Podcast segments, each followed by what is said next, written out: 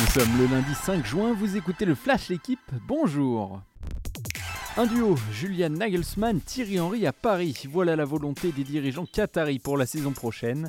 L'entraîneur allemand est la priorité de Doha et si rien n'est encore signé, l'ancien coach du Bayern réfléchit déjà à son staff dans lequel pourrait figurer la légende d'Arsenal.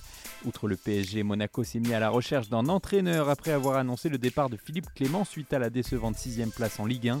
Autre départ annoncé, celui de Karim Benzema. Après 14 saisons au Real Madrid, le Ballon d'Or 2022 a marqué hier son 354e et dernier but pour son dernier match avec les Merengues. 1h57 pour Novak Djokovic, 2h08 pour Carlos Alcaraz. Les deux favoris de Roland Garros n'ont pas traîné sur la terre battue parisienne hier après-midi. Le Serbe a étrié le modeste péruvien Juan Pablo Varilla 6-3, 6-2, 6-2. Même score pour l'Espagnol face au redoutable italien Lorenzo Musetti.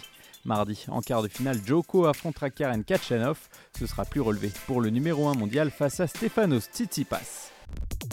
Encore un peu de rab pour Victor Wembanyama. Avant de s'envoler pour la draft aux États-Unis, le prodige du basket français va disputer la finale du championnat de France. Après leur troisième victoire sur l'Asvel hier, les Métropolitanes s'affronteront Monaco pour le titre à partir du 10 juin. Face au Villeurbanais, Boulogne-le-Valois s'est imposé 71-69 grâce notamment aux 15 points, 7 rebonds et 5 contre de Wembanyama.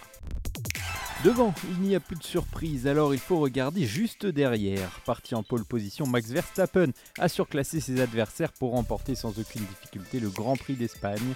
À Barcelone, hier, le Néerlandais a signé sa cinquième victoire de la saison, la troisième d'affilée. Derrière, les Mercedes ont montré de gros progrès. Lewis Hamilton a pris la deuxième place devant son coéquipier George Russell. Côté français, Esteban Ocon a fini huitième, Pierre Gasly dixième. Merci d'avoir écouté le Flash l'équipe. Bonne journée.